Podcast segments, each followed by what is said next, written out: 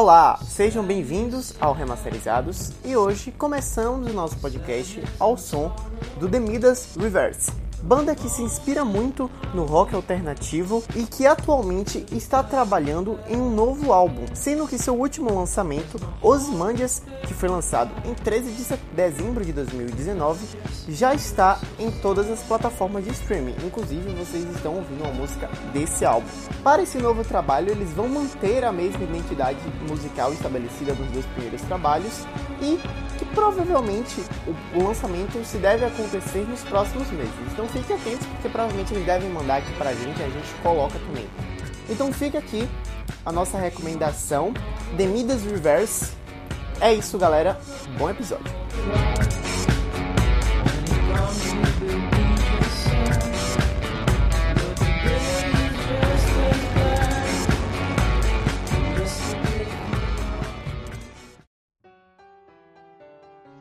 Olá, bem-vindos ao Remasterizados e hoje preparem back, liguem o History Channel porque vamos falar de teorias da conspiração.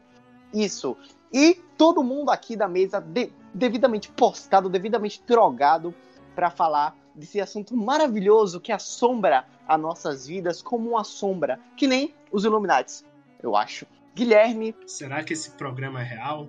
Fica aí o questionamento. Por favor, Cia, não nos mate depois que vocês ouviram o podcast. Tiago. A teoria de que Michael Jackson, na verdade, está vivo, porém está vivendo num terreiro de macumba de Fortaleza, seria ela real? e o nosso querido fã de Dire Straits, Arthur. Esse podcast é patrocinado por George Soros. Eu sou Davi Pirajá e os Illuminati nos pagaram 20 reais para gravar esse episódio. Vamos lá começando aqui, antes da gente começar nas teorias das conspirações da música, é, cara, tem muita coisa. Tipo, eu queria falar com vocês qual é a relação de vocês com teoria da conspiração. Vocês gostam? Vocês acham muita vi viagem? Vocês acham idiotice? Qual é a relação de vocês com teoria da conspiração? Olha, eu acho idiotice é porque eu tenho um cagaço de algumas, tipo, ah, não sei quem satanista até o momento não, sabe? Na verdade, com qualquer teoria da conspiração. Eu vou ser sincero com vocês, com o nosso público, que, cara, é, para esse episódio eu tive que pesquisar porque eu, eu não perco, eu não vou falar perder tempo, porque tem gente que leva teorias da conspiração a sério, vão se sentir ofendido. Ah. Eu não. Eu não tenho tempo, fica melhor, eu não tenho tempo para ficar pesquisando muito essas coisas, cara, porque, sei lá, eu não, não me cativa. É, eu tenho um amigo mesmo que é fissurado nisso, toda hora ele fica me mandando uma coisa, e meio que eu ignoro porque pra mim é tudo desvaneio mesmo, a pessoa não tem. Ficar ligando um ponto. Eu acho que é mais coincidência do que um fato, sabe?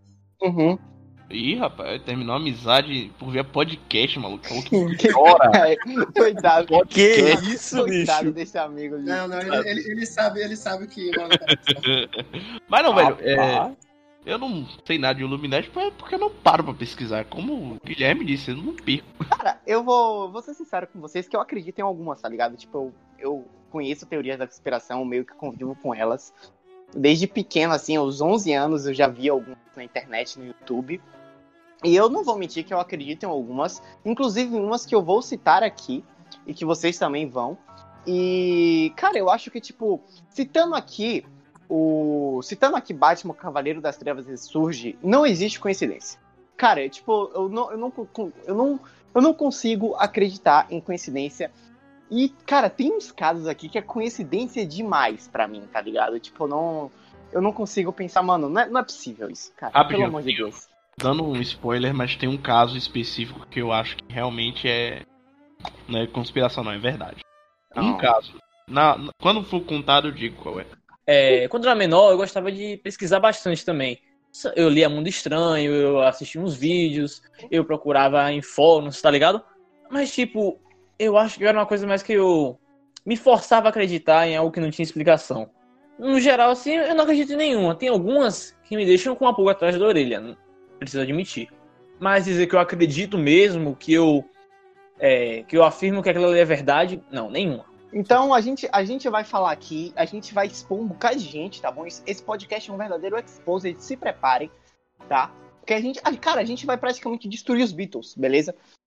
então. Inclusive, isso aqui vai ser o nosso último episódio gravado, porque depois disso, Jorge Soros e a CIA irão assassinar cada um de nós. Exatamente. Acho que nem vai ao ar esse episódio. Né? Exatamente. Exatamente. Então, é, Tiago, você que já tá aí é, anunciando tua própria morte, quais são as teorias das conspiração da música que você trouxe pra gente? Cara, eu trouxe uma aqui do Jim Morrison, que eu acho ela muito louca, mas é o Jim Morrison, então não dá para duvidar.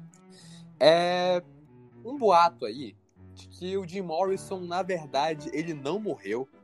Que quem foi enterrado com ele, né, que foi enterrado, foi um sósia dele. E que, na verdade, o Jim Morrison, ele virou um agente secreto. E ele está lutando contra os supervilões dos Estados Unidos. Aqueles que ameaçam a soberania americana. E tem também um boato de que para ele conseguir escrever aquelas letras profundas e né, chegar àquele nível de consciência, ele tomava veneno de taranto. Cara, esse lance de. Sempre assim, que um, quando um, um, um, grande cara morre, sempre tem alguém falando: é mentira, não aconteceu. E eu vou ser sincero para vocês, eu acho que a grande maioria é maluquice, menos uma. Menos uma que eu acho que realmente ele não morreu. Mas essa aí do de Morrison, cara, sinceramente, Sinceramente, é coisa, é coisa de moleque de 14 anos que não tem o que fazer escrevendo no Reddit, tá ligado? Ah, Enfim. Eu, um dia eu vou experimentar. ela prega que, na verdade, ele morreu tempos depois. Só que ele foi assassinado pelo serviço secreto francês. Hum. Então, tem, tem uma prova? Porque, tipo, tem, algumas teorias têm provas. Vocês tem alguma prova dessa porra? Cara, pelo que eu pesquisei, não. A França tem um serviço secreto? Avança teu serviço. Nossa! Se a gente, não, se a gente não sabe é porque o serviço é porque o bagulho é bom. É, tá... é, é, é, que nem a BIM, que a galera foi descobrir que o que era que porra era a BIM há dois dias atrás, tá ligado? Tá vendo? Ninguém sabia o que era a BIM. Bom, se o serviço secreto foi descoberto, não é tão secreto. Cara, tem aquela também, né, de que o Elvis ele não morreu. Na verdade, ele apenas forjou a morte dele pra meio que ver a vida tranquilamente, né? Tanto é que rola a lenda aí de que ele meio que se mudou, eu acho que foi pro Texas, se eu não me engano. E, tipo, ele tá até hoje lá vivendo de uma maneira tranquila, tipo, com o que sobrou da grana dele lá, ele tá, sei lá, com seus 80 e poucos anos e aparentemente ele vive a vida cuidando do jardim dele. Se bem que essa teoria do Elvis, ela, tipo, tem muita gente que acredita nisso mesmo. Fico tem outra parte também da teoria que se assemelha muito a do Jim Morrison, que ele também virou um agente secreto da CIA. Quer dizer, agora não tão secreto assim, se você seguir essa linha de raciocínio. Porque isso aqui, isso aqui não é conspiração, isso aqui é verdade. Ele procurou, em 72, eu acho, o, o então presidente dos Estados Unidos, Richard Nixon, porque ele disse, enviou uma carta para ele, dizendo que ele queria ser um membro do FBI, ou era da CIA, se não me engano. Ele enviou essa carta ao, ao Richard Nixon. E a partir daí, pessoas que formulam essas teorias de conspiração disseram que depois de um tempo o Nixon aceitou essa carta e que a morte foi forjada. Bom, não faz muito sentido, porque quando o Elvis morreu, é, o Nixon já não era mais presidente. Então essa teoria também não faz. Não, já cai por terra. Cara, Mas não existe também. É, tipo, essa, é, eu acho que a morte, a teoria da morte do Elvis, ela só não é maior do que a teoria da morte do Michael Jackson. Porque, tipo, ela tomou proporções, assim, gigantes, enfim.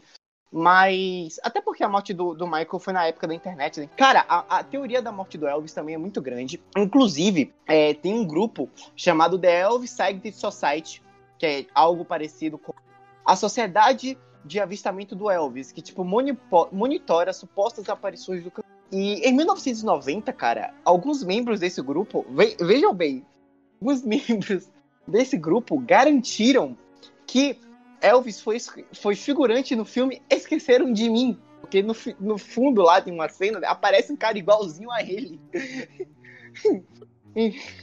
Cara, Meu Deus. Não, imagina quem assiste Esqueceram de Mim procurando Elvis no filme. Procurando o Elvis. Eu acho que ele foi figurante no GTA San Andreas. Tem vários Elvis no GTA San Ele libera uma parte do mapa, tá ligado? Então, putz. Ah, velho, eu fico pensando que, que leva a pessoa a pesquisar essas coisas, sério. Eu não, não, não consigo imaginar. Outra coisa é que no túmulo do Elvis, é, o nome, o nome do Elvis é Elvis Aaron Presley. O Aaron, ele só tem um A. No túmulo, tem dois. Então a galera acha que, tipo, foi uma desculpa pra falar, ó, coisaram corpo errado, entendeu? E... Análise. É, e, e como, como o Thiago disse, tem muita gente que acredita que ele fugiu pra Argentina. E isso se baseia em alguns relatos de que uma aeronave pousou na da mansão que ele morava bem antes do de acharem o corpo do Elvis, né? E que muita gente fala que viram um corpo muito parecido com o do Elvis entrando na aeronave. Cara, é muita coisa. Tipo, essa teoria do Elvis é muito grande. Tipo, eu me lembro que é, eu já recebi uma, uma revista da Mundo Estranho, o Arthur falou, eu também lia muito Mundo Estranho. E eles fizeram, tipo, um compilado com todas as. Tipo, é uma teoria muito grande. É, é, é bem. Tem até, tem até filme sobre essa porra, pra vocês terem ideia. É uma Elvis, coisa muito. Elvis Presley na Argentina? Sim. É mais É o- o Elvis lá com o Maradona, tá ligado? Com Adolf, Adolf Hitler também foi pra Argentina depois que morreu, hein? Depois Eita, Na série Hunters.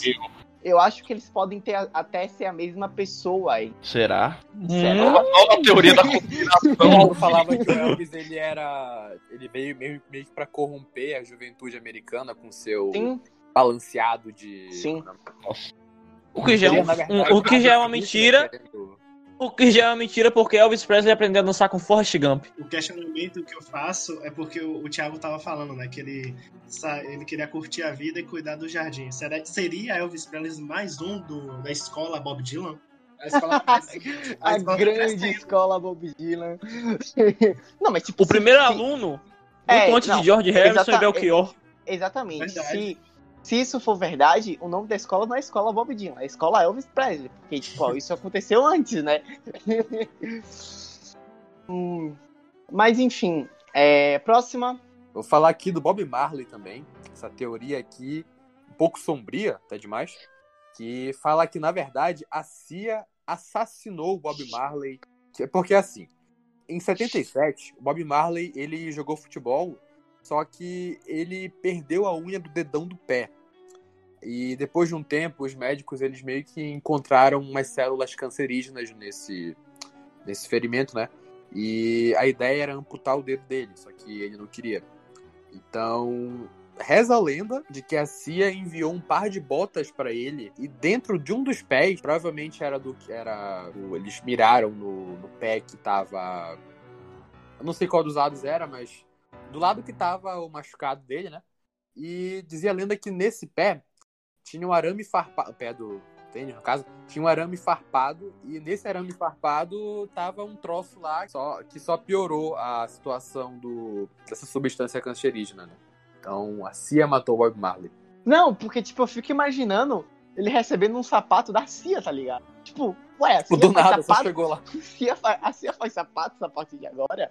Tipo, essa, essa teoria seria mais interessante falar, não, porque a CIA mandou a Nike fazer uns sapatos pro Bob Marley, sabe? Tipo, um negócio assim. Porque, tipo, imagina a pessoa recebendo um correio, chegou o correio pra você, a CIA, o que é? Um par de sapato. Tipo, porra é essa, tá ligado? Tipo, antes dessa, desse jogo de futebol, eu tinha pesquisado um pouco sobre a teoria do Bob Marley. Parece que teve um ataque a tiros na casa dele. Que foi como se fosse um, entre aspas, aviso da CIA. Porque ele estava colocando a, a, a existência dos Estados Unidos da América em, em risco. Sim. Bob Marley estava colocando a existência dos Estados Unidos em risco. Aí depois teve esse negócio aí do, do, do- Parece que foi um Bill, alguma coisa, que colocou um veneno no tênis dele. Ah, no sapato, sei lá. Inteira. E, sei lá, do, do nada ele morreu por causa de um câncer. Não, agora imagina. Agora imagina. É como o, De- o Davi falou. Você chega lá um sapato da CIA. Parece muito uma cena de um filme de comédia pastelão. Que o cara fala, eu não vou calçar isso, é uma bomba. Cara, imagina só os problemas que eles poderiam resolver, tá ligado? Sei lá, na época do Bin Laden, sei lá, aparecia lá o Bush falando, não, sapato. queremos selar a paz aqui. A CIA vai te mandar um sapato aí exclusivo da Nike, tá ligado? Chega lá, a mesma coisa. Tem uma bomba ou tem um troço cancerígeno lá. Por falar em CIA, por falar em CIA, esse podcast precisa ter uma referência do Police do episódio. O pai Sim. de Stuart Copeland era um agente da CIA. Não Tipo, é é brincadeira. verdade, essa- É, Não, é, eu ia sim, é verdade. É É verdade. verdade a teoria. O Stuart Copeland, ele, ele- na infância dele, morou na África, velho. O Copeland ele realmente era espião da CIA. Ele, ele vai lançar um episódio, ele vai lançar um podcast que vai ter um episódio onde ele vai falar só disso, das Ei, experiências ô, dele ô, com o pai. ô, Ó a propaganda aqui do nosso concorrente. Ah, é verdade. Queremos isso aí. aqui. Queremos Estúdio Corta Não. querendo vocês. Esse é só pra vocês saberem. Esse, na, na hora o Davi corta aí. Não, pode falar, pode falar, relaxa, pô, relaxa. Mas, velho, que coisa. Imagina, o pai do Stuart Copeland matou Não, o Bob tipo, Marley. Eu, eu acho que, inclusive, o pai do Stuart Será? Coffin deveria. Será? O pai do Stuart Coffin deveria investigar o Sting, porque o Sting é pedófilo. Já falaram isso aqui no podcast. É, já foi citado. É, don't, stand so close to me. Tem uma... Exatamente. uma coisinha é outra, é escondida uma aí. boa teoria. Boa teoria da, da, da música também, né? Uhum. Se você quiser saber que teoria é essa, qual que é o episódio mesmo? É o lá, episódio das Episódio músicas de abertura. músicas de abertura. Mas Fala, vai, não, lá, o pessoal escutar todos os episódios até achar. vai lá no episódio, vai lá no, no episódio música de abertura que a gente fala a teoria que o Sting é pedófilo. Eu Envolvendo a reitero quem o que eu disse naquele episódio, graças a Deus o Sting não, não fazia parte da educação infantil. Beleza, entregando aqui os nossos patrões, né? É, existe um boato de que, na verdade, o Jay-Z, ele é Illuminati. Porque o Jay-Z, ele é sempre visto fazendo o sinal da Rock, né? A própria gravadora dele. No entanto, esses gestos de mãos feitos por ele é um símbolo Illuminati. Então, reza a lenda de que o Jay-Z, ele tem um pacto aí, ele faz parte dos Illuminati. Tipo, é, é aquele símbolo com as duas anteninhas na mão. Cara, eu acho que sim, eles têm vários símbolos. Inclusive, um dos símbolos é uma coruja, uma parada assim. Seria o Rush Illuminati também? Aproveitando as teorias flopadas, eu acho que eu vou lançar logo a do Bruno Mars, que essa daí já não. Eu acho que, que essa aí é a, sei lá, pior de todas. Porque, tipo, falam que o Bruno Mars é filho do Michael. Que disse que eu sou o cara. Mas, mas o garoto não é meu filho. Tutururu. Ela disse que eu sou o cara, mas o garoto não é meu filho. Enfim, a música. Moonwalker que se faz. a música, o álbum Thriller foi de 82, se eu não me engano, não é isso? É, foi de 82. Bruno Mars nasceu em 85. Ponto. Eu acho que não tem nenhum que. Não é nem cabível a discussão, mas, tipo, se você olhar, tem uma foto que é o lado do, do Michael Jackson, lá nos tempos que ele não, não fez aquele tratamento pra acelerar a doença que ele tinha. É igual, parece, realmente, isso aí é inegável. Enfim, mas só que eu acho que já nasceu flop, velho. É muito flop, muito flopada, 0 barra 10 da FIC, mano. Então, sei lá. Cara, eu pior que os valeu a dois são muito parecidos. Tipo, Então, A verdade é que cria essa teoria o- por causa da semelhança da voz. também. também É, tem a voz. o, o alcance vocal dos dois são. Putz, nem fala. Tem um. Cara, é- eu acho essa teoria inspirada na teoria que o Dida é o pai do Mbappé. Eu Não sei se vocês já viram. Já, Por causa da Copa da França, não é? exato. Faz mais sentido que essa do Bruno Mars Michael Muito mais, cara. O Dida, o Dida é a cara do. O Mbappé é a cara do Dida, cara. Mas, tipo, essa teoria do Michael Jackson. Tipo, eu acho eles musicalmente parecidos, claro, devido, dada devidas proporções. Tipo, o Bruno Mars, ele é um dos poucos artistas hoje em dia que consegue cantar e dançar bem ao mesmo tempo. E tipo, é, tem outra, outro fato rapidinho, Guilherme. Bem. Diz que o pai do Michael Jackson, que o pai do Bruno Mars, tipo, entre aspas, o pai de verdade, conhecia o Michael Jackson, Pete Hern- Hernandez. Então, sei lá. Acho que Não, é só voltar um pouco rápido, porque o Thiago né, tá falando de- do Jay-Z. Cara, é incrível como tem várias teorias do Jay-Z. E tem duas que, velho, é- são muito engraçadas. Uma é que ele e a Nicki Minaj seriam a mesma pessoa. Só que, assim, essa daí me pareceu mais uma, uma crítica. Tipo, na Montana, sabe? Tipo, isso, isso me pareceu mais uma crítica, não porque são duas pessoas ruins, não. É porque na teoria fala que eh, a Nicki Que Minaj. isso, bicho, de graça. Não, deixa eu falar, calma. É que a Nicki Minaj, ela não sabe rimar. Aí meio que me soou mais como uma crítica. Aí falou que meio que ela rouba as rimas do Jay-Z, que tem uma música deles dois que são muito parecidas, sabe? Aí pra mim pareceu mais uma crítica do que uma teoria, tal. Que... Ah, então, seguindo essa lógica, Noel Gallagher e John Lennon são a mesma. E a É. outra, cara, que. Mano, me acabei da risada, é que ele. São, é duas em uma essa. Que ele viajaria no tempo. Porque tem uma foto de, de um cara que parece que serviu na guerra, que é muito idêntico a ele. Realmente parece muito. E parece que. Só que aí vem a segunda parte. É, o filme com o Leonardo DiCaprio, é, Gatsby, é The Great Gatsby, eu acho. É, é um filme que passa nos anos, nos anos 20, né? Tem uma trilha sonora. E aí nessa teoria fala que, na verdade, ele não viajou no tempo, porque parece que o Jay-Z estava procurando músicas para trilha sonora desse filme que se passa nos anos 20. E como a guerra é por volta lá dos anos 30, termina em 45, seria, na verdade, ele um vampiro, e como um vampiro vive um longo período, é, então ele já estaria vivo nos anos 20, então ele já teria a música da trilha sonora do filme. Algo que não faz nenhum sentido, mas é muito engraçado. Cara, a, a grande teoria de que o Nicolas Cage é um vampiro, e, tipo, tem um cara que ele fala que ele tem provas concretas, só que ele só libera ela Sim, eu ia falar disso meio agora, milhão velho. de dólares, tá ligado? Tipo, um negócio absurdo. Mas, já que vocês estavam falando de Michael Jackson, eu trago aqui uma das teorias mais famosas da, da música, se não a mais famosa. Ah, mais Porque famoso. todo, é, a mais famosa.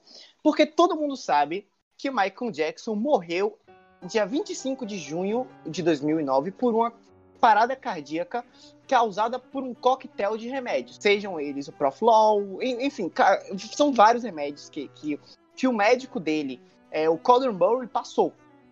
É, então, o que foi que aconteceu? Muita gente até hoje não aceita que a internet. que Muita gente até hoje não aceita que ele realmente de fato. E que, tipo, cara, são várias versões da história. E eu peguei aqui a, a que eu acho que faz mais sentido. A primeira é que, antes da gente começar a teoria, vamos para uns fatos. O primeiro fato é: o Michael Jackson ele devia cerca de 500 milhões de dólares. Ponto. Ele estava totalmente endividado. E ele estava seis anos sem fazer uma turnê. E curiosamente, há uma depois de seis anos, ele voltou a fazer uma turnê que ia começar uma semana antes da morte dele. Entendeu? Na casa dele, as fitas elas eram, eram regravadas a cada 24 horas. O departamento de polícia de Los Angeles copiou só 4 minutos do material, que ficava 24 horas ligado. E esse material, ele somente mostrava a chegada do Michael Jackson das 030. Ou seja, o momento crucial da sua morte nunca apareceu, ele nunca veio a público. E digo mais, no, na ligação que denunciavam a morte do Michael Jackson para a ambulância, até hoje é uma ligação desconhecida, na qual ninguém sabe quem ligou, e o nome do Michael Jackson não é citado em momento nenhum. Você, você encontra essa gravação no YouTube, eu verifiquei. É de fato, ni- ninguém. Tipo, é uma voz um pouco parecida com a do Michael. Eu não vou dizer que é ele, mas é um pouco parecida. Lembra, mas em nenhum momento falam que o Michael Jackson está passando. É, só complementando aqui, no enterro do Michael Jackson, o corpo não foi mostrado. O corpo do Michael Jackson nunca foi mostrado. E muita gente fica, porque tipo, é muito comum em enterros de celebridades você ter o corpo aberto. Pra, pra, principalmente uma celebridade muito grande, você ter. E o corpo do Michael Jackson não. Ele simplesmente foi fechado. É, uma coisa que eu acho aí que realmente pega. Na certidão de óbito, é, o corpo está identificado como Michael Joseph Jackson. Mas aí você tem um problema, que o nome do Michael é Michael Joey Jackson. E o pior de tudo é que isso foi confirmado pela irmã dele, a Lataia Jackson. O nome na certidão de óbito está errado. Cara, esses foram só de um dos principais pontos, de vários pontos que existem da teoria do Michael Jackson estar vivo. E eu digo pra vocês que eu pessoalmente acredito que ele realmente está vivo. Cara, é que o E- Mike. O Mike tinha muito dessas, cara. Eu não. Tipo, é um dos poucos casos que eu não. Não é o que eu acredito que eu disse no início do podcast. Mas é um dos poucos casos que eu acho que possa ser realidade. Porque o Mike, a gente sabe que o Mike era meio doidinho. Chama ele Não, de Mike porque total. A gente, tinha, certa intimidade, sabe? Intimidade. Michael É. Jackson, se você estiver vivo, queremos você aqui. Um dia. um dia. Mas, cara, tipo, é um negócio muito complexo. Tipo, você encontra documentários. Eu lembro que a Record, ela, tipo, ela tem um documentário de mais de uma hora. Provas e provas do, do que o Michael Jackson, de fato, estaria vivo. E que, tipo, cara, é, se você pegar até as ambu a ambulância que sai da casa do Michael e a ambulância que chega no hospital são ambulâncias diferentes, sabe? E, e nesse meio, existem teorias até que ele foi assassinado. Porque, como eu disse, o médico dele, Conroy Murray, ele, ele dava toda a medicação e ele foi condenado por assassinato involuntário em 2011. E há quem diga, inclusive, a irmã dele disse que a- ele deu a carga alta de propósito para ele ser assassinado, para ele, para o Michael Jackson morrer, entendeu? Então, Uhum. tipo, cara, são muitas incertezas. Cara, pra vocês terem ideia, tem teoria até que o Michael Jackson é a Lataia. Não me pergunte como. Mas são várias teorias, mas, tipo, eu trouxe aqui um- os, os pontos que fazem sentido. E só pra dizer, desde a morte, o Michael Jackson faturou 4 bilhões de dólares. Tá? o que é suficiente pra limpar a dívida e ainda sobrar mais da metade do dinheiro. Então, tipo, se era um plano pra fugir das dívidas e, e viver a vida em paz, deu certo. Cara, tem uma teoria envolvendo o Michael Jackson. É, vocês lembram quando ele foi fazer aquele comercial da Pepsi e caiu um holofote na cabeça dele? Tipo, E queimou Sim. queimou? Pois é. Ele passou um tempo num, se eu não me engano, foi num centro de queimados pra se recuperar disso. E ele fez amizade com um garoto lá que, cara, completamente deformado porque ele foi queimado, né? E eles ficaram amigos e tal. E reza a lenda que no, no enterro do Michael, enterro supostamente dele, né? Ele, o Michael Jackson estava vivo e o Michael meio que usou o rosto do garoto, ele meio que fez um monte de maquiagem pra assistir Sim. o próprio enterro.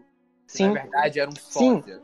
E, inclusive, Incorporou o garoto. inclusive, no enterro do Michael, não teve credencial de imprensa, que é uma coisa muito comum, né? Tipo, a imprensa a- a- acompanhar pelos bastidores e tal. No enterro dele não teve isso. Tipo, se um jornalista quisesse entrar, ele teria que comprar o ingresso e assistir o enterro com uma pessoa normal. Tipo, cara, é, são, muitas, são muitas coisas. assim, tipo, eu tô falando aqui por cima, eu acho que esse assunto rende um podcast. Mas, tipo, é, são muitas coisas por cima e que é muito complexo que realmente a, a, a morte dele tem muitas, tem muitas interrogações, assim, sabe? Eu acho que tem coisas que não foram explicadas, como, por exemplo, a da ligação e a das... Mas, enfim, é, é isso. Vocês acreditam que ele tá vivo? Cara, eu acho que com alguns fatos que foram trazidos. E tipo, com, sei lá, um pouquinho mais de pesquisa da minha parte, eu acho que, nossa, eu acho que o Mike realmente tá no terreiro de Macumba do Ceará. Cara, essa é a melhor teoria da história, velho. Eu acho que, que Tem jeito. estava... Não é possível, velho. Cara, falar acredito é uma palavra muito forte, mas assim, é, por- é aquilo que eu tava falando no início, é muita coincidência e, e casa a- as coincidências. E se você parar pra pensar, é, o Michael Jackson, apesar de ser um cara extremamente famoso e com os méritos, né, ele, ele merece ser por isso, mas ele tem uma vida muito conturbada, então ele meio que dá um tempo pra ele, né, e se afastar, faz sentido também, se você olhar por esse lado. Sim, cara. Eu acho que é como o Alice falou. Eu acho que se eu parasse pra pesquisar mais, eu ia pirar o cabeção e iria acreditar que ele está vivo mesmo, sabe? Mas, por minha sanidade, eu prefiro não acreditar. Cara, uma teoria que eu acredito que realmente é verdade é que a Kirsten Love matou o Kurt Cobain. Isso eu não duvido nada, tá ligado? Caralho, mano, eu adoro essa teoria, velho. Eu adoro não, não, essa falando teoria. muito sério, eu acredito. Não, não, peraí, Thiago, conta aí. Essa eu, faz sentido. eu não sei, eu juro pra você, eu não me interesso. Não, a, a Courtney Love e o Kurt Cobain eram namorados. Não, Eles, eles eram casados, né? eles eram casados, é. Até parte-. E Alô? tipo, reza a lenda de que a Kirsten Love, ela assassinou o Kurt Cobain pra pegar a grana dele, sei lá o que, uma parada assim. E, cara, eu acredito, a Kirsten Love era bem nojenta e... Eu não sei, sem meme, eu acredito mesmo. É, inclusive, tem uma suposta foto dele morto que até hoje é uma briga na justiça pra divulgarem essa foto. Eu não sei se vocês sabem disso. Cara, essa eu não sabia e. Se o Thiago tá falando que ele acredita, eu tô começando a acreditar também. Cara, eu acho que. É porque no podcast só tem gente sensata, então se o Thiago acredita, eu acredito. Beleza. Bom, essa daqui é uma das teorias mais famosas do mundo da música. Aproveitando de falar de mortes forjadas, agora eu vou falar, por que não, de uma substituição de uma morte real. Quer dizer, entre aspas, real. Existe a teoria de que Paul McCartney, ele na verdade faleceu em 1965, 66, se não me engano, e que foi substituído por um sósia. É, a teoria era o seguinte, ele estava... É, que dizem também que os Beatles dão muitas pistas disso nas suas músicas. Ele estava andando de moto à noite, se distraiu é, com alguma coisa na estrada, com a luz da lua, algo do tipo, e acabou é, batendo de frente com a árvore e vindo a falecer. Ele perdeu o controle da moto, saiu da pista, bateu na árvore. O importante é que o acidente do Paul realmente aconteceu. E é, dá pra gente reparar o ferimento dele no clipe de Rain e no clipe de Paperback Writer. Que o dente dele tá quebrado e que ele tá com uma pequena cicatriz na parte superior do lábio. E que foi esse é um dos motivos dos Beatles começarem a deixar a barba crescer. Eles, é, o Paul deixou o bigode para poder cobrir essa cicatriz e os, todos os outros Beatles copiaram a ideia para deixar padronizado e deixaram o bigode crescer também. É, existem várias teorias de que se você colocar uma, uma faixa dos Beatles ao contrário num disco, vai dar mensagens subliminares de, do, do John Lennon dizendo que o Paul tá morto e que não sei o que, e que na capa do Sgt. Peppers aquilo ali, na verdade, é o velório do Paul. Inclusive, nessa virada aí de disco, tem um dele, eu não sei exatamente qual é a música, nem qual é o disco, mas se você virar ao contrário, você consegue ouvir o Paul falando I was Willie Campbell. Tipo, eu era o Willie Campbell. Willie Campbell que seria o nome do substituto do Paul, tá ligado? Outro detalhe é que esse substituto do Paul existem vários nomes. E um deles, adivinha qual é o nome? Billy Shears. O grande Ah, o, cara cita, o, o cara citado na, no Sgt. Peppers. É, na música lá no, na, no Sgt. Peppers, na, na transição do Sgt. Peppers pro With a Little Help from My Friends. Que canta Billy. Shears. Uhum. Diz então que o Paul que está hoje, na verdade, é Billy Shears, que ganhou um concurso de sósias do Paul McCartney organizado em Londres. E, e, cara, é uma teoria enorme. Acho que cabe um podcast também só pra falar disso. Bom, se isso for verdade, que ninguém acredita, né? O Billy Shears é muito melhor que o Paul McCartney, por favor, né? Billy Shears escreveu Hey Jude, It Be, É, várias e- outras e- músicas. Inclusive, tem também uma ligação com o Revolver. Tipo, cara, a galera acha é, referências aí em praticamente tudo dos Beatles, tá ligado? Tipo, tem a, a do Magical Mystery Tour, que o Guilherme falou que ia falar no podcast dos Beatles, ele não falou. A do Revolver Velho, eu também. deixei pra você, mas se quiser eu falo agora. Fale, fale, fale. Cara, a do, a do Magical Mystery Tour, cara, é, eu, é a que eu mais gosto, porque é muito engraçado. Pra quem não sabe, tem a capa do álbum, e se você colocar ele pra frente de um espelho, aí quem entende de física vai entender melhor do que eu porquê isso ocorre, é, ficou ao contrário a imagem. Aí parece que dava pra ver alguns números. E as pessoas resolveram ligar por esse número. Aí voltando àquilo que eu faço, o que é que leva a pessoa a fazer isso? Não sei. Não, e aí ligaram pra pra esse bendito número, e quem atendeu era uma garota, né? Que era a pessoa que morava e tinha um número, né? Ela atendeu e toda hora que alguém ligava pra perguntar dos Beatles, alguma coisa, só falava uma frase: Paul está morto, e desligava, tá ligado? E a galera começou a falar: ah, meu Deus, o Paul está morto mesmo, não sei o quê. Só que ela, anos depois, falou que era só zoação, que ela tava de brinks e que era só pra perturbar mesmo, porque eram muitas Porra. pessoas ligando. Tem a música do Gabriel Pensador, 2345678. Tá ligado? Tipo, ficavam ligando pra esse Sim, número velho. toda hora. Tipo, não é nenhuma Sim, teoria, é só um fato. Sério. Ficavam Mas ligando pra esse número toda hora. O cara dava cara, um papo dele. a morte do, do Paul, é, assim, ela tem várias. O Arthur tava falando de música, né? Que tem várias músicas que deveriam deixar o trecho. Mas tem uma música especial que ela não me marca bem a morte do, do Paul pra mim. Marca, acho que marca mais pro John, né? É Hum. que é o. eu- falei até dela. Eu não lembro qual foi o episódio que eu falei de Imagine, né? Eu acabei falando do álbum. E, cara, tem uma frase dessa música, né? Um trecho dessa música que eu acho muito pesado. Que, pra quem não sabe, é uma música que é uma indireta pro Paul McCartney e só Uhum. McCartney, só que não cita o nome dele. Aí a- o trecho da música seria mais ou menos assim, ó. A- o John Lennon falando, aqueles esquisitos estavam certos quando diziam que você estava morto. Meio que, sabe? É.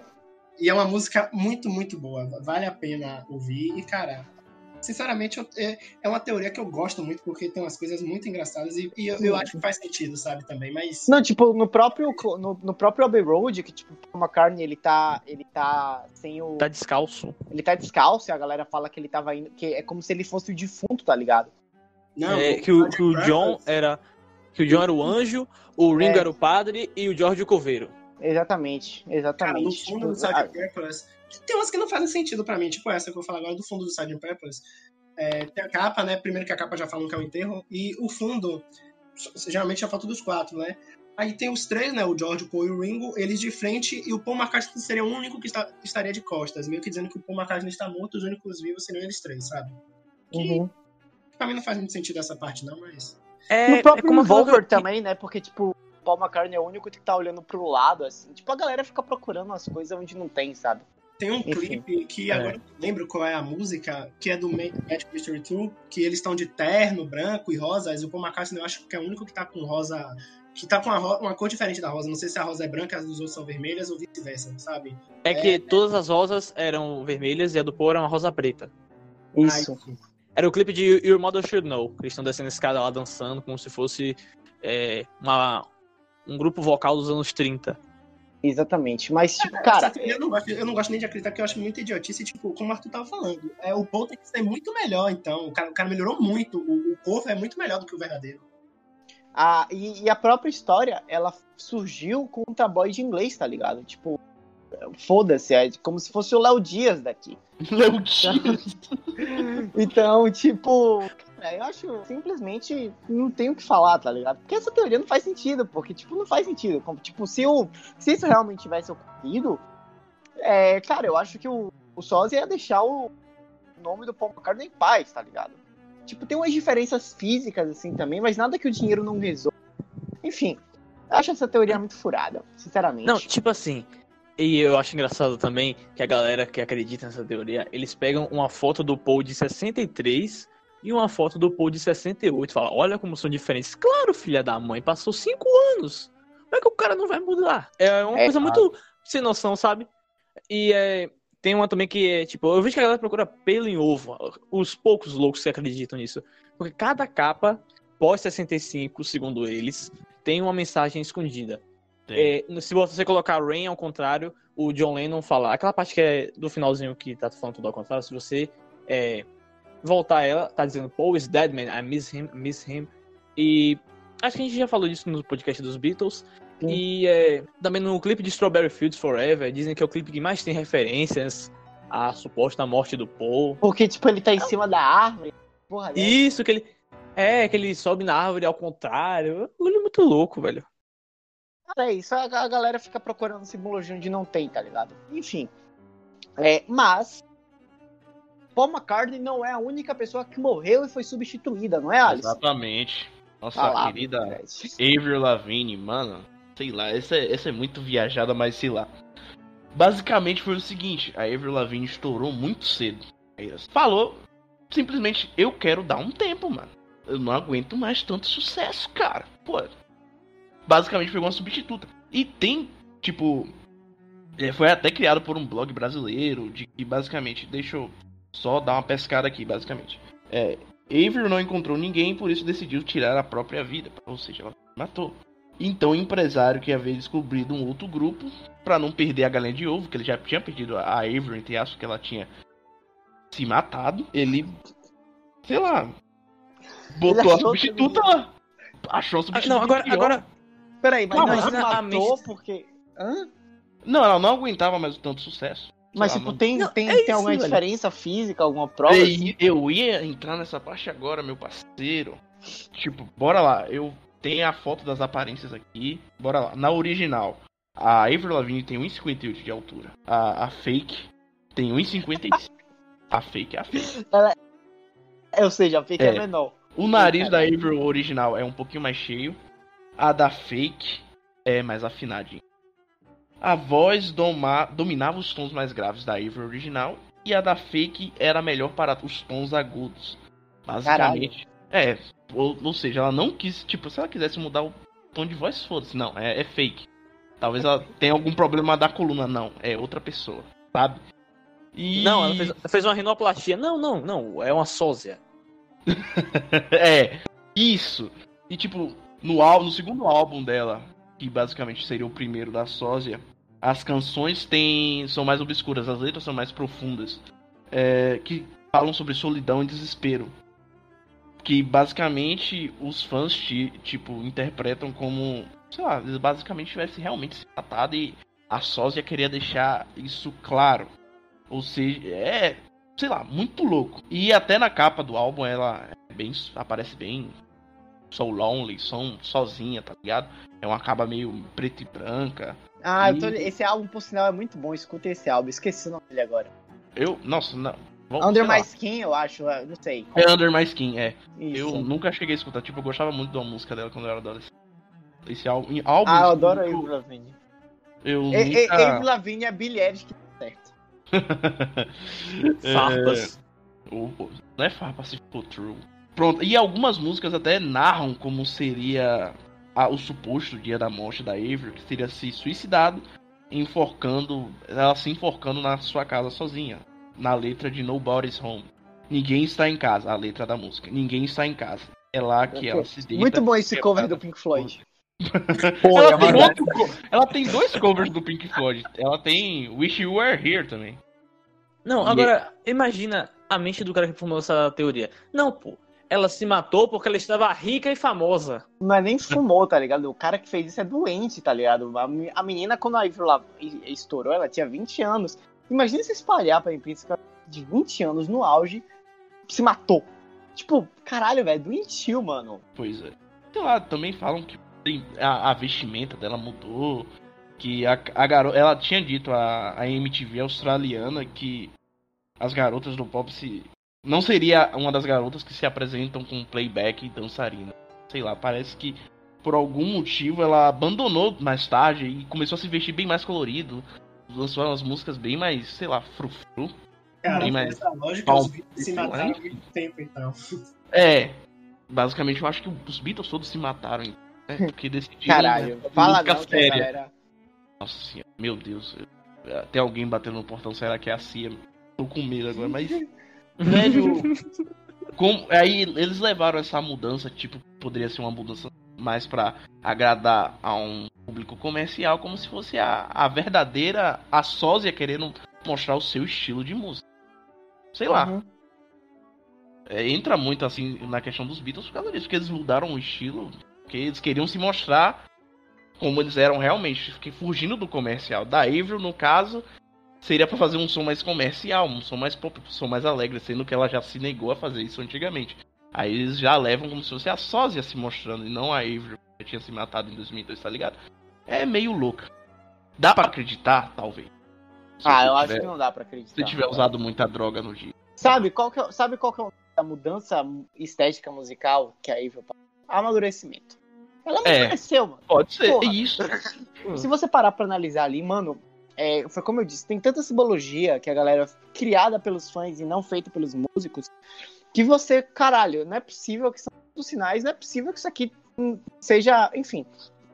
Mas é, essa do, da Avril, cara, é muito vazia, tá ligado? É muito tipo, então. É, não sei, eu não acredito, não. É 5, 10 a FIC. Ah, eu gostei, gostei. Eu Sério? daria um 7. Daria uma 7. tá? Deixava na média. Então, é, em 1960 1972, cinco anos antes do Kanye West nascer, o David Bowie ele lançou um álbum que se chama The Rise and Fall of Ziggy Stardust and the Spiders from Mars, que na capa do disco teria um K. West, que já seria a primeira- o primeiro indício que ele estaria prevendo Kanye West. Mas tipo, ah, mas isso pode ser muita coincidência. Então, a primeira música do álbum se chama Five Years, e como eu falei, 1972 é cinco anos antes do nascimento do Kanye West.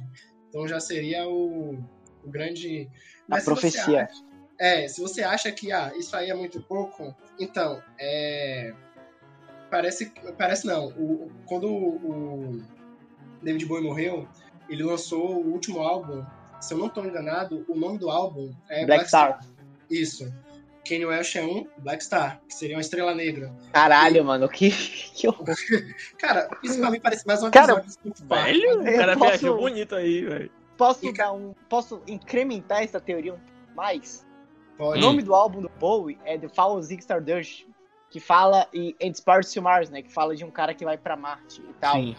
Cara, o Kanye West, ele ajuda a financiar a SpaceX, que é o empreendimento de Elon Musk para levar pessoas a Marte. Olha aí, ó, que coisa maravilhosa. Não, e tem outra, é que o, nesse álbum, né, o Black Star, parece que tem uma, é, uma, uma música que o nome dela é Lazarus, que seria inspirada em um personagem bíblico. E o Kanye West tem muitas músicas voltadas para Deus. Aí essa Hum, seria é outra cristão. teoria. Que, Cura, Senhor, onde dói. Que seria outra, Oh, Lord. outra coincidência, tá ligado? Que por isso. Por isso o David Bowie ele prevê o nascimento do, do Kanye West. E Cara, o irmão Lázaro vai ser presidente do Brasil. Nota, nota 4. Ah, eu gostei, velho. Nota... Nota 4 pra fake. Sei lá. Tipo, aí é coincidência mesmo. É. Cara, sabem o que é que não é coincidência? É O o, quê? 11 de setembro. Porque, tipo, isso aqui, quando eu vi isso aqui, eu fiquei tipo, cara, não é possível. Tipo, de fato, não é possível.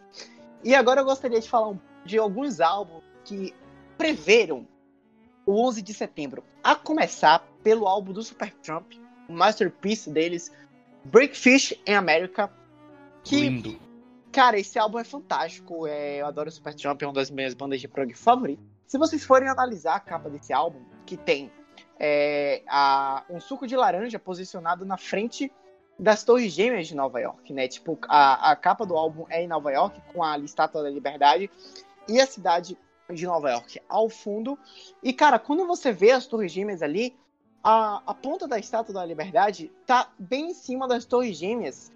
E o nome Super Trump tá sendo, tá sendo meio que. É, tá posicionado atrás. Então, as letras P e U acabam virando um 9 e um 11, que ficam diretamente assim. Cara, é muito surreal. Porque, tipo, realmente é um Preciso 9. ver a capa depois disso. Cara, dizer, eu é lembro um minha 9, capa, mas.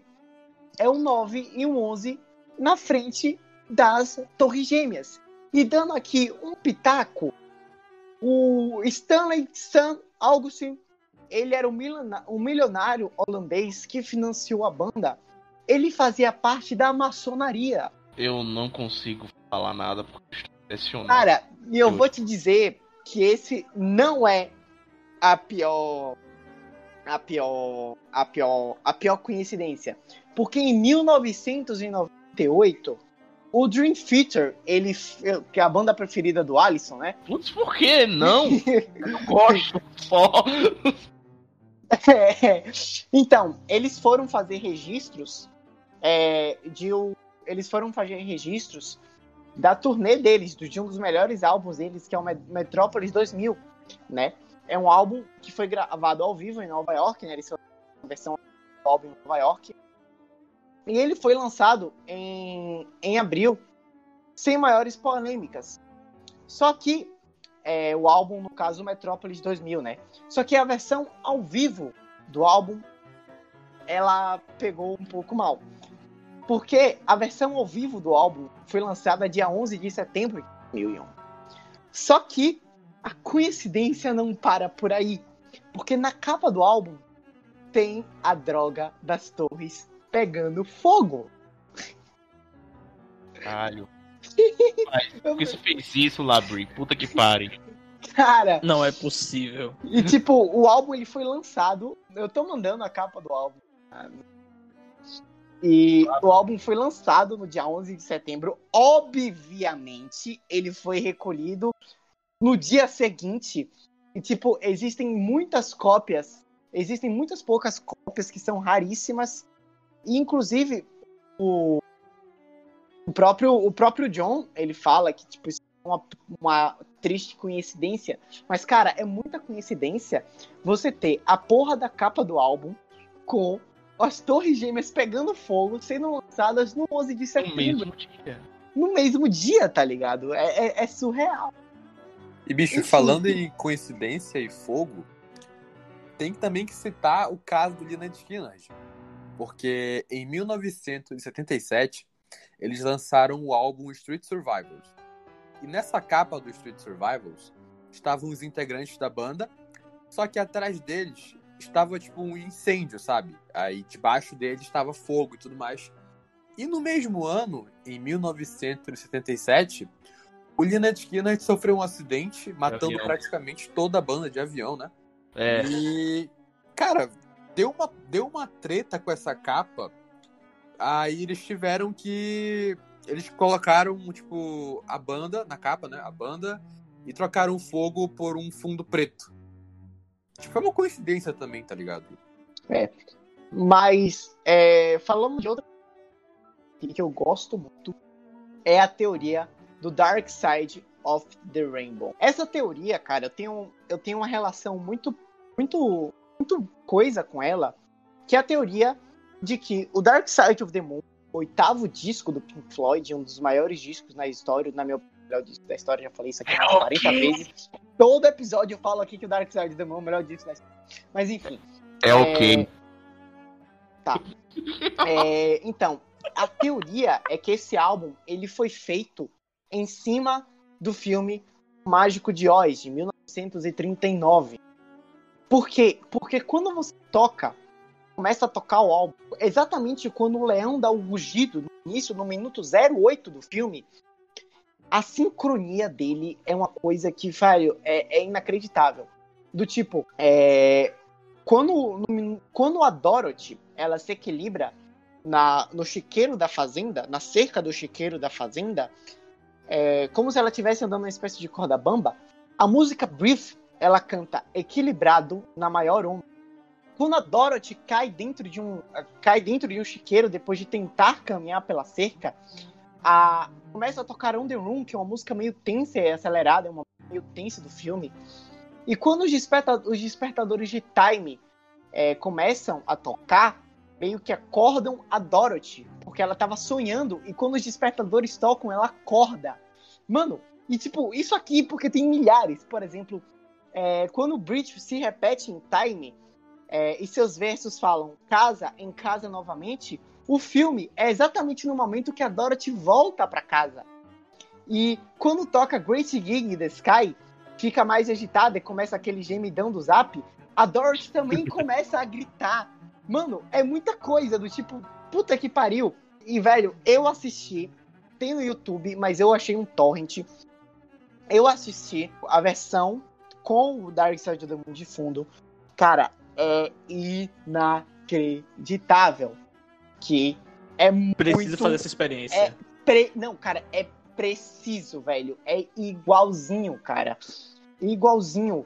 Quando é uma das minhas preferidas é quando a Dorothy contra o espantalho, que não tem cérebro, toca Break the Mage, que repete a fase O lunático está na grama. O lunático está na grama. E no final de Eclipse, quando você ouve os batimentos cardíacos, cara, essa frase eu me arrepio até hoje. No final de Eclipse, quando tem aqueles batimentos cardíacos, é bem o momento em que a Dorothy coloca o seu ouvido no peito do homem de lata. Cara, é inacreditável essa. Todo Essa- mundo. Velho, Essa é a única que eu acredito. acredito. Essa, essa é a única que eu acredito. Essa eu acredito. Todo mundo Porque Pink precisa. Floyd tem essas maluquices mesmo. Cara, você precisa ouvir esse álbum. Você que tá ouvindo, precisa ouvir esse álbum junto com o filme O Mágico de Oz. Porque é inacreditável, cara. É inacreditável. Uma pergunta. Por que especificamente o filme do Mágico de Oz? Cara, eu não sei. Eu só sei que, tipo, era um dos livros mais. Era um dos livros favoritos do Roger, tá ligado? Por sinal, a banda obviamente nega isso com todas as palavras possíveis. Eu acho que os quatro membros da banda já falaram que não tem muito sentido isso que eles não fizeram. Mas, cara, eu acho que isso aqui tá muito claro e evidente. Que, tipo, o álbum foi feito em cima tá ligado? Tipo, não tem como. Não tem como negar, tá ligado? Enfim, é, é uma coisa, Caraca, tipo, eu preciso ter essa experiência. Não, eu acho que é uma experiência que de fato todo mundo deveria ter. Eu preciso do reaction do Alisson, porque se ele falou só do álbum que é bom, imagine ele falando do, da junção do filme e o álbum, sabe? Ele vai falar, ah, é, é bom. É, ok. É, ok. dá pra escutar. Dá pra Cara, a gente tem que fazer aquela junção pelo Skype, tá ligado? Tipo, eu acho que é pelo mundo- Skype. Tipo, Pelo não, um é vê- pelo. Eu esqueci agora. É pelo. Aquele aplicativo lá, só pra Meet. ver a reação do Alisson. É. essa junção dos É. dois. Mas, cara, é muito. É muito. Tipo, você. é- Eu fiquei arrepiado, cara, porque é uma, assim, é uma experiência muito diferente, sabe? Porque, tipo, é muita coincidência. É muita coincidência mesmo. Enfim. Ok, é, a primeira sobre o Hotel Califórnia, basicamente, nosso maior hit dos Eagles, diz que basicamente o Hotel Califórnia se refere a uma clínica psiquiátrica que se chama Camarillo State Hospital e fica em Los Angeles, na região de Los Angeles, ali nos Estados Unidos, de que funcionou até 1997 e o primeiro ano foi em 1963. E receberam diversos artistas famosos na época que tinham problema com drogas, álcool, enfim. Então, em uma das torres tem um sino onde, onde sei lá, onde deve tocar pra alguma coisa, alguma coisa de intervalo. E na música Hotel Califórnia tem uma parte que diz: "Eu ouvi o sino da, da missão", tá ligado? Aí, sei lá, muito louco. Então, seja uma referência a esse camarilho e sei lá, eu acho que, né, não faz tanto sentido. Agora a segunda teoria fala sobre que cuidavam de pessoas que tinham hábitos é, canibais, gostavam de comer humanos. Ou seja, era um hotel que existia realmente. Chegava no hotel e creu, comia você. Não do sentido que gostaria. No outro sentido de tipo. É isso, Alexandre. Lá ele. Ou seja, sei lá, velho. Ok. Essa é ok, porque. Sei lá, mas não tem nada que comprove exatamente. Agora a terceira que é, sei lá, pode começar a se benzer aí. A partir de agora, a gente vai falar sobre satanismo nesse podcast. Então, assim, Sim, se, vo- se você, você- tem medo, se saia. você tem medo, se você tem cagaço, saia. Eu tenho medo, mas sei lá, eu. Foda-se. sou- Tá. Ah, é. Eu O sou um tem que contrato, ser o profissional. contrato te obriga a continuar. Isso, o contrato é o contrato, é o contrato, né, meu parceiro? Agora vamos lá. Se benze Fala aí. em- falar em contrato, né? As próximas teorias aí vão envolver contratos. É, tem muito contrato aqui. E é que basicamente que a, a letra de Hotel California, a terceira e última teoria, fala sobre o, é, o inferno católico. Que serve, que a música serve como adoração ao diabo. Que fala que tem uma parte da música que fala sobre tentar matar a besta e que não, nós não temos esse espírito aqui desde 1969.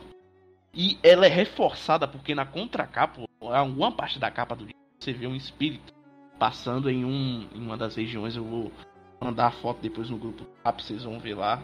Tá certinho o espírito marcado. E é, essa figura, esse espírito, é, dizem que é o Anton, Anton LaVey, que é o fundador da Igreja de Satã em 1906. Que dessa forma a música teria sido escrita para homenagear onde o LaVey teria escrito essa famosa Bíblia. E onde cita o ano de 1969, onde a Bíblia foi lançada, foi publicada oficialmente. Então, por muito tempo, os Eagles foram é, acusados por estar intrometidos com ocultismo, com satanismo, e que. E acredita-se que o homem, um homem que Lavei teria assassinado durante. Que o fantasma teria sido um homem que o Lavei teria assassinado durante um ritual. E. É, acabou. Sei lá, meio, Cara, meio pesado. tipo, faz sentido, né? É, e tem um espírito no fundo. Eu vou mandar a foto agora no zap. Porque tem, tem realmente lá, parece meio que um vulto.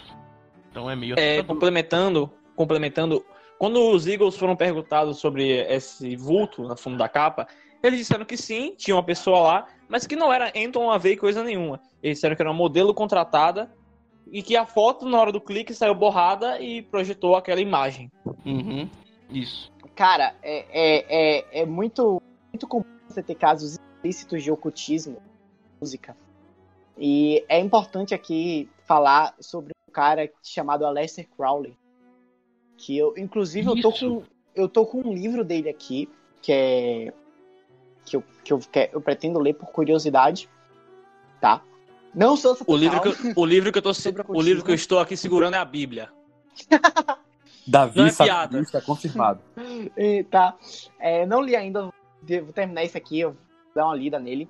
Mas é um livro que ele influenciou muita gente. E uma dessas pessoas que ele influenciou foi o Jimmy Page, guitarrista do Led Zeppelin. E, cara, pra vocês terem ideia, ele sempre foi um ca- ele sempre foi muito fã da, da filosofia. E a ponto de que ele chegou a. O, o Jimmy Page ele chegou a possuir a maior loja de livros de ocultismo chamada The Equinox. Mais do que isso, o próprio o Jimmy Page chegou a comprar a antiga mansão do Crowley, chamada Boleninsky, localizada às margens do Lago Ness. E segundo lendas, é, e segundo lendas, o Crowley praticava rituais nessa casa. E depois que o Jimmy Page mansão, um caseiro cometeu suicídio na mansão sem explicação e um outro simplesmente ficou. Tudo isso porque muitas pessoas juram que o Jimmy Page tentava invocar o espírito de, de Aleister Crowley naquela mansão. E aí, isso acabou se refletindo entre várias referências, né? Inclusive, a, a famosa frase de Aleister Crowley, faz o que tu queres, há de ser tudo da lei, eternizada por nosso querido Raulzito na, na, na música Sociedade Alternativa, um gosto muito. A- essa frase está em um disco do Led Zeppelin, não me lembro qual, mas ela está lá. E se você tocar Story to Heaven de trás pra frente, você, cara, é pior que realmente você consegue entender a seguinte frase: Oh, aqui está para meu doce Satanás, aquele cujo pequeno caminho irá me deixar triste, cujo poder é Satanás. Ele irá, ele irá dar para aqueles 666 um pequeno depósito onde ele nos faz sofrer. Triste Satanás. Bate Cara. na madeira. Tá repreendido em nome de Jesus. Cara, a música, é que eu eu só sei? Como é que eu, sei- eu só sei que a música foi parar num comitê composto por pais e líderes espirituais e decidiram tentaram banir a música do estádio da Califórnia e isso acabou criando uma lei proibindo artistas de fazerem mensagens de trás para frente em suas músicas. Eu só sei que, cara, se você for ouvir Story to Heaven de trás pra frente, você consegue, e eu digo, tipo, mano, você consegue, não é nem imaginar, você consegue ouvir essa frase. Eu, véi, eu, tipo, isso porque você vai no YouTube, você consegue achar isso, e você, mano, você de fato consegue ouvir essa frase, tá? O próprio, o próprio Raul Seixas, ele teve um grande experimento chegado ao ocultismo aqui no, no Brasil, né, com o nosso querido Paulo Coelho. E há quem diga que a espécie que na época que o John Lennon ele foi ele foi expulso do Brasil, ele passou alguns dias com o John Lennon. E o que, que ele foi fazer o John Lennon? Ele foi ouvir Beatles? Há quem diga que ele foi testes para ser ou não ser aprovado no. E que pelo fato de que ele ter sido rejeitado por John Lennon, ele, ele simplesmente compôs Sociedade Alternativa e começou, junto com o Coelho, a, a expor todas a, todos, os, todos os cultos ocultistas que essas pessoas faziam. E falando agora sobre John Lennon, meus queridos, cara, existe um livro só falando sobre isso. O livro é The Lennon Prophecy, escrito pelo Joseph Nigo, onde ele revela que o John Lennon ele, ele, ele era muito obcecado por ocultismo, poderes mágicos e a numerologia, e que ele era extremamente obcecado em ser maior que o Elvis Presley, tá? Tanto que ele confidenciou a um amigo chamado Tony Sheridan que ele fez um acordo. E ele nunca disse que tipo de acordo seria esse, mas muitas pessoas dizem que de, depois de um show dos Beatles em Hamburgo, em 1964, eles nunca mais foram os mesmos. E era exatamente em Hamburgo, onde Aleister Crowley ele fazia os seus cultos com as suas pessoas, né?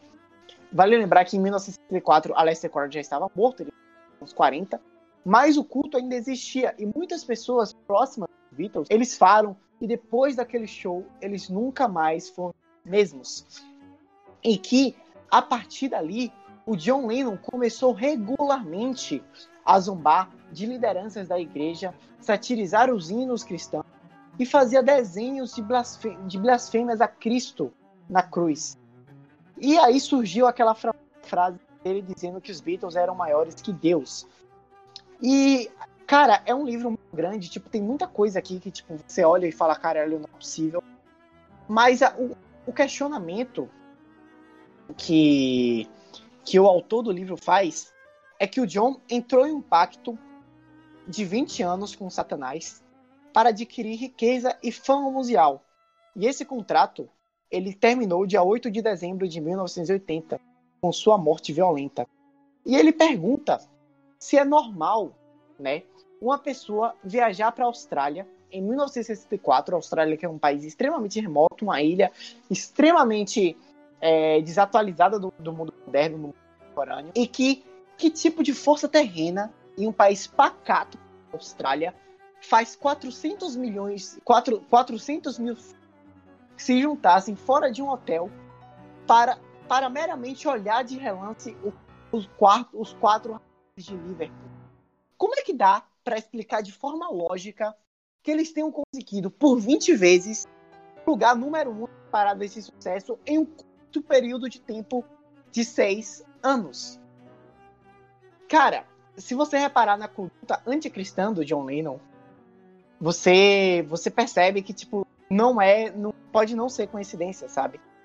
É, mais tarde, também na Alemanha, na Sexta-feira Santa, o John Lennon é, direcionou para um grupo de freiras um retrato de Jesus em seu tamanho reais na, pendurado na sacada de seu apartamento. É, em, é, o biógrafo John Lennon, Albert Goldman, ele disse Enquanto as, fe... Enquanto as freiras fit... fitavam pasmas essa exibição sacrilégina, John começava a jogar nelas camisinhas cheias de água. Ele sempre foi uma pessoa que antagonizou muito a, a, o cristianismo todo. E muitas pessoas usam isso para para para justificar o sucesso absoluto dos Beatles e do próprio John Lennon. E eles argumentam que o João ele teve que passar por alguns sacrifícios, como por exemplo é, viver com Julia Lennon, a sua tia, que muitas vezes deixava ele sozinho casa e tinha dificuldades para ir. E que mais tarde o, John, o, próprio John Lennon disse que ela não estava se prostituindo por dinheiro, mas, mas para ter vestidos caros. E que aos seis anos o Lennon fugiu de casa para ficar com sua tia Mimi. E que tipo ele passou várias experiências com uma, uma espécie de teste proferida por pais. Cara, é muita coisa, o livro dele é muito grande, eu baixei esse livro no PDF. Eu, assim, eu já, eu já vi, né? É, é que nem os filmes sei que existem essas teorias, mas eu não, não, não, prefiro nem olhar. E foi a primeira vez, né, que eu fiquei descobrindo e tal. E, cara, é, fazer meu reaction, né, é, exclusivo. Cara, sinceramente, eu acho que é um daqueles casos que, para mim, é meio que tentar derrubar a pessoa, no caso de John Lennon. Porque, assim, eu, sinceramente, eu acho uma teoria desnecessária. Não, não você contar, porque é uhum. é conhecimento, então realmente eu preciso saber.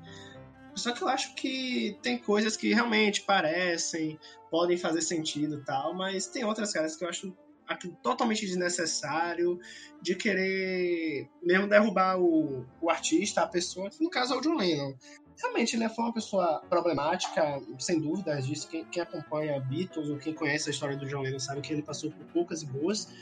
Só que aquilo, eu acho que mesmo assim não é justificável para criar uma teoria desse tipo, sabe? É, é, é, porque eu, eu, acho que é mais aquela coisa de ganhar em cima do artista, sabe? De criar realmente uma história, uma fanfic em cima de um artista, pois sabe que ainda mais um artista como John Lennon, né, que é um cara que gera muito interesse é mais para gerar interesse e gerar lucro por cima disso, mas sinceramente eu não gosto, não gostei. É, é algo, pode ser algo bem bolado, mas não é algo que me agrada. É, é como o Guilherme falou, velho. Eu acho que é uma forma da pessoa se aproveitar do sucesso de alguém, querer é, pegar carona nisso, querer difamar o cara por não aceitar que ele era uma pessoa talentosa, uma pessoa inteligente e tal.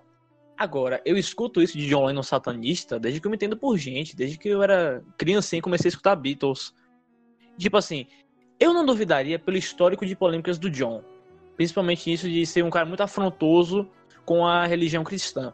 Agora, eu não acredito. Eu não acredito que John Lennon fez algum pacto de ocultismo, nem nada envolvido disso. Mas eu não duvidaria.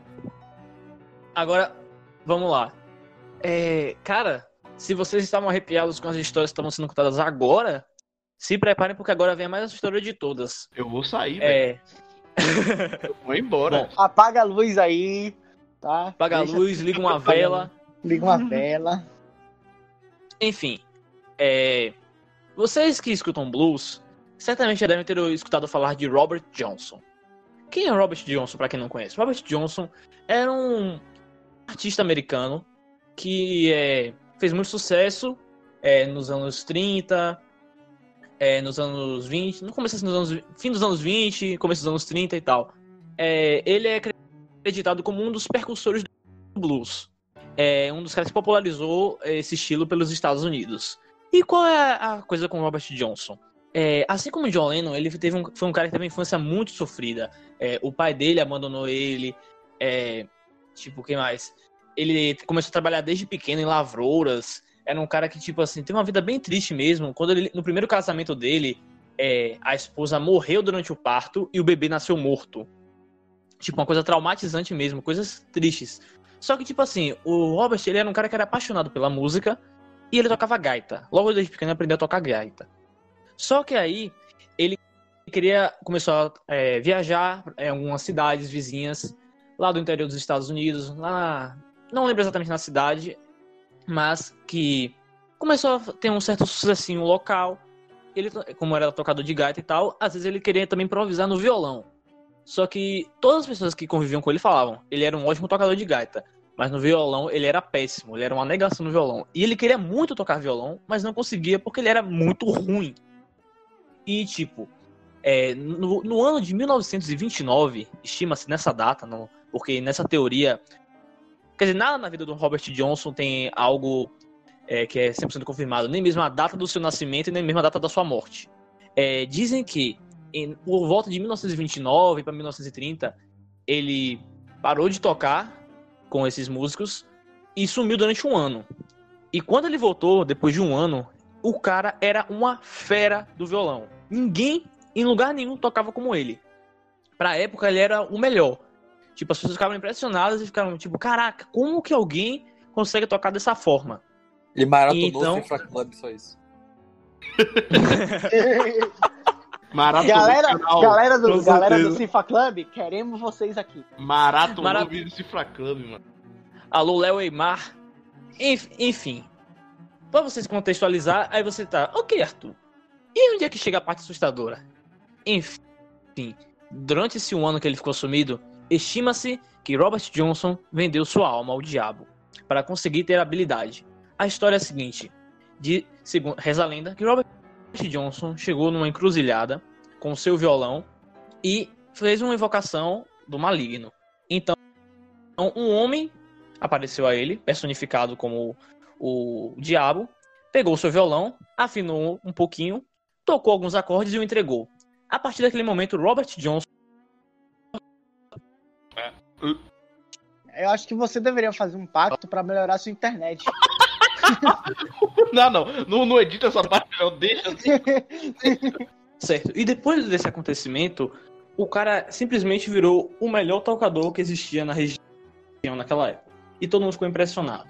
Como esse cara começou a tocar assim do nada, como que agora ele era péssimo e é o mestre do violão agora. E então começa a parte dessa teoria e desse pacto com o diabo que ele fez. É, começa também, é, uma coisa que reforça é que ele sempre tocava de costas para o público. Então as pessoas começavam a dizer que ele estava tentando esconder alguma coisa, certamente uma possessão demoníaca, algo do tipo.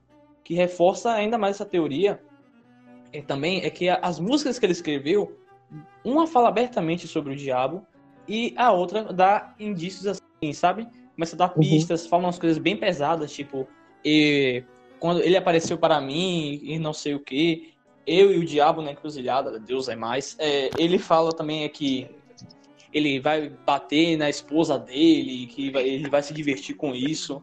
Velho, coisas assim pesadas, sabe? Ah, E tipo, estima-se que o Robert Johnson tenha morrido por volta do fim dos anos 30, começo dos anos 40. É, a te- existem várias teorias. A teoria mais aceita é de que ele foi envenenado depois de paquerar uma mulher que era dona de um bar que ele estava tocando. O cara deu veneno de rato pra ele na bebida e ele morreu. Agora, Mas, tipo, teoria... ninguém sabe como ele morreu. Ninguém sabe, ninguém sabe. Ninguém sabe, não teve nenhuma testemunha, não teve é, nenhum médico por perto. É, é, o que sabe é que ele. Estima-se também na autópsia que ele estava gemendo de dor, ninguém atendeu ele, sabe? E Caralho. a parte macabra é que, inclusive, é contada na série Supernatural, que tem um episódio sobre o Robert Johnson, que os cães do inferno, que são criaturas enviadas do diabo para buscar quem fez um pacto com ele, foram até Robert Johnson e o mataram e o levaram para o inferno. Essa é a teoria sobrenatural. É, para quem quiser assistir o episódio de Supernatural, é o oitavo episódio da segunda temporada. Vocês podem ver lá, que é o episódio dos cães do inferno. É, Cara, e tipo, essa é a teoria de satanismo no, no meio da música mais conhecida e acho que talvez, talvez uma das mais aceitáveis. Pelo menos na minha visão. Mas, tipo, se não tem, se não tem tipo, provas, se não- ninguém sabe como ele morreu, e ninguém sabe qual que é a prova dessa porra, tipo, mano, é fanfic, tá ligado? tomar no cu, tô com o cu trancado. Você vem dizer aqui que é fanfic? Cara, Ah, essa, da- essa daí eu não- Tô com medo. Velho, velho, eu não, eu não duvidaria, sabe? Porque, tipo, eu já conheci uma pessoa que fez um pacto com o diabo, sabe? Hoje essa pessoa é missionária É e mesmo, velho? E, tipo, é. Cara, eu não duvidaria. Não tô dizendo que eu acredito, mas eu não duvidaria. É, Estima-se que, como não tem nenhuma data correta dentro do seu nascimento e nem da sua morte, estima-se que ele faleceu aos 27 anos de idade e foi um dos primeiros membros do Clube dos 27, que é a próxima teoria de agora. O Clube dos 27 também é uma teoria muito famosa, certamente você já ouviu, e se você não ouviu, ela consiste no seguinte: artistas de rock, é, não só artistas de rock, existem artistas plásticos, poetas, enfim, que eram extremamente talentosos e que todos tiveram a infeliz coincidência de falecer aos 27 anos de idade. Estima-se porque eles tenham feito algum pacto com o diabo, ou, não sei, por alguma teoria da conspiração que alguém mata esses caras com 27 anos. É, tipo, tem. É que, tipo, o. A Amy House, o Kurt Cobain, Não sei se o John Lennon, acho que o John Lennon não. Não, o John Lennon, Não, o John Lennon faleceu com certeza 40 não. anos. Não, ah, é, foi, o foi John Lennon morreu com mais, 40 né? anos. Olha, os, os mais famosos. Jim Morrison Os mais- também. Os mais famosos dessa, desse Clube dos 27 são Jimi Hendrix, Janis Joplin, é, o Kurt Cobain, o próprio Robert Johnson, é, o Brian um can- Jones dos o Brian um- Jones dos Rolling Stones. Um, can- tem um cantor de rap também que. É, É. Tupac. É, essa porra aí. É. Porra o- não. cara, tem. Dizem até que o primeiro membro do Clube dos 27 era um artista brasileiro no século XVIII. Olha aí. BR tá Opa. representando, mas, tipo, cara, Vamos esse lance do 27, aquele, aquela história das coincidências. Tipo, é muito comum, porque, tipo, 27 anos é meio que o auge, assim, da sua, sei lá, não sei, eu não sei explicar, mas eu acho que é uma muito grande, tá ligado? Não sei, tipo, é como não, se o. o Clube é dos 27, se, eu particularmente não acredito. Acho que é uma loucura, uma, uma infeliz coincidência. Isso. eu não também. acho que. Eu acho que é muita gente. É sério mesmo. Velho, porque é o seguinte, olha o que todos esses caras tinham em comum. O que todos esses caras tinham em comum. Uma vida regada a bebida, drogas e overdose. E John. Ah, não, John Lennon não tá. Desculpa. Novamente eu ia falar merda, mas enfim. E, tipo, um cara que tem uma vida regada a bebida, drogas overdose, certamente também não vai passar muito dos 27 anos, sabe? Ainda mais quando inicia tão Ah, jovem. mano, o Kate Richards tá aí com 78. Não, o cara é um ponto fora da Ca- curva. São casos, são casos. O cara deve ter feito pacto com o diabo e burlou o diabo, pô. Tá, mas tipo, Contratou um você, agiota. Mas, tipo, não, não, não seria mais lógico você acreditar que, que tipo, é a data máxima assim, pra, pra pessoa pagar pelo pacto que ela fez? É, se alguém tiver feito um pacto com 17 anos de idade, Ou menos, não sei. Tipo, você trocaria 10, 10, 10, tipo, 10 anos de uma carreira foda pra morrer, com, morrer cedo, com 27? de forma nenhuma. Quem trocou? Eu troco. Mano, tipo, pra ficar eternizado na história, sim, tá ligado? Se você Mas pra que quiser- ficar eternizado? Não, mas velho, qual é o sentido de você ficar eternizado na história e não tá lá pra desfrutar disso? Ô, louco. Porque tipo, seria legal, seria bom ser tipo Todo- o Paul McCartney que tem 78 anos e desfruta de toda. fazendo um bocado todo de famoso- aí. Um bocado de álbum ruim pô, pelo amor de Deus. É, é isso, assim, tipo, não, Tá, tá 78, entendi. tá desfrutando toda a fama que ele fez por merecer, sabe? Não faz sentido você morrer prematuramente e não curtir toda todo o legado que você deixou. Um detalhe, um detalhezinho, um detalhe sobre esse Clube dos 27 é que a maioria das mortes aconteceram em julho. Ai, ó, Por quê? vai tomar no cu, velho. É muita coincidência. Porque eu não sei. É, Mas se você tem, mas se Você você tem quer 27 fingir que anos, Julho, Bom. 7, mês 7, 27. isso. É exato. Olha aí, velho. Olha aí, velho. Olha aí, velho. Seguinte. Bom, se você tem 27 anos, esse podcast está sendo gravado dia 31 de julho de 2020. Se você tem 27 anos, hoje é seu último dia. Pena que o pod... Pena não, né? Mas pena que o podcast é só de música, porque tem uma teoria da conspiração muito boa, que o de bala não existe. Tem, uma te- tem uma teoria do Ayrton Senna, mano. De quando ele morreu que o sniper atirou nele. Ah, eu já tipo. Tem uma isso, teoria, tem a teoria da conspiração que o Verratti é mulher, o Verratti do PSG. Tem uma teoria que ele é mulher. O de bala é muito engraçado. Tipo, qual é o primeiro clube que você lembra o Verratti jogando na. Aí a maioria fala, Juventus. Aí, aí o cara, viu? Isso é uma teoria. O de bala ele foi contratado para ser um, um bom jogador só na Juventus. Aí começam a falar que até quando ele tá em campo e ele é destaque, ele não. Ele não é levado a sério, sabe? Porque ele não existe. Tipo, ele pode fazer cinco gols na partida, que todo mundo vai falar que o melhor jogador da partida é outro jogador, mas não o Verratti, porque ele não existe. Mas eu, eu lembro, eu lembro muito bem de quando ele marcou dois gols. Ele Verratti não, Tottenham Dybala. da Champions, tá? Lembro muito bem Ou disso. é o de bala. Ah, mas você. É. Não, quem, quem marcou os dois gols foi o Higuaín. Tá vendo? Não, foi de bala. O Higuaín. Foi de bala. Foda-se. Foi que o Liverpool foi campeão. Ah, Não, eu- foi o do Real Madrid. Tá, enfim. Enfim, era em off. Enfim, vamos lá. É isso. Esse foi o nosso podcast sobre teoria conspi- da conspiração. Calma Da lá, música. calma lá, calma lá, calma lá. Tem uma. Opa, tem outra? aqui. Tem uma Vamos lá. teoria envolvendo o Jimmy Page e o Aleister Crowley, né? Ah, É, como todo mundo sabe aqui, o Led Zeppelin ele acabou porque o John Bonham, o baterista, ele faleceu.